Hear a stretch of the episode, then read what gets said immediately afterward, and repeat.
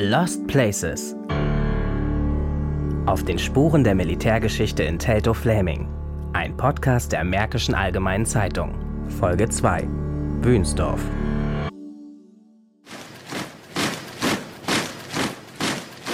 Bis 1994 war der Militärstandort Wünsdorf abgeriegelt. Auf sechs Quadratkilometern, umgeben von 17 Kilometern Mauerwerk, lebten etwa 35.000 Militärangehörige, rund 20.000 Soldaten und ca. 15.000 Offiziere und ihre Familien. Wünsdorf war nicht irgendein Standort der sowjetischen Armee. Von hier aus wurde der Einsatz der Truppen im gesamten DDR-Gebiet organisiert. Wie die Menschen hinter den Mauern lebten, war für die zivile Bevölkerung über fünf Jahrzehnte ein großes Rätsel.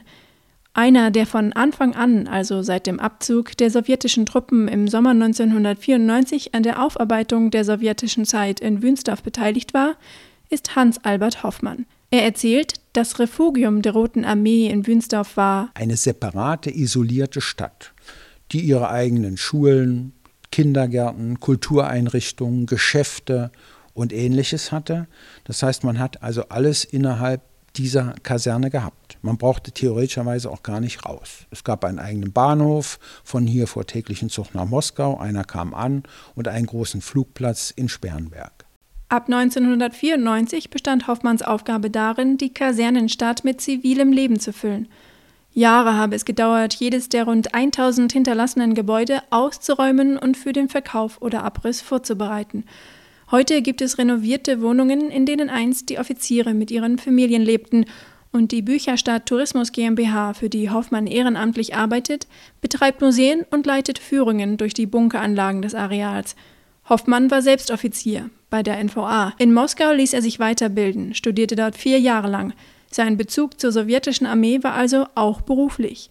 Noch heute begegnen ihm bei Führungen ehemalige Sowjetsoldaten, die in Wünsdorf ihren Dienst geleistet haben.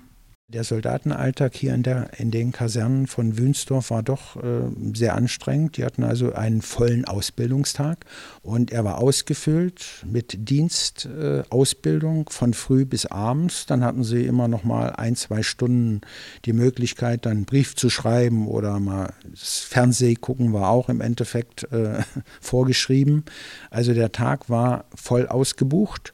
Und der einzige Tag, wo sie dann wirklich mal etwas mehr Freizeit hatten und auch mehr Sport dann machen konnten, war eben der Sonntag.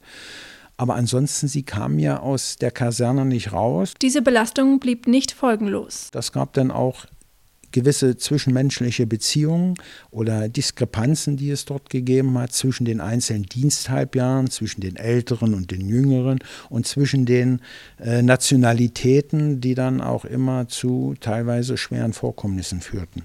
Für einen jungen Soldaten, der eben hier zwei Jahre eingesperrt war, war das eben ein hartes Brot. Auch die Unterbringung war eine Herausforderung. So mussten sich 100 junge Soldaten einen Schlafsaal teilen.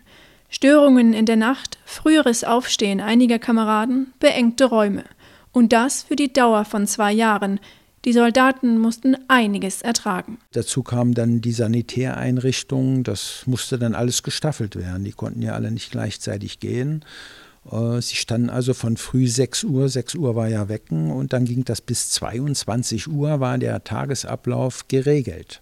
Da gab es wenig Freiraum zu den Essenszeiten oder dann am Abendmahl, wenn man mal so eine Stunde frei hatte, um auch mal einen Brief zu schreiben oder irgendwie dann irgendwie sich kulturell zu beschäftigen. Kontakt zur zivilen Bevölkerung war nicht gewünscht.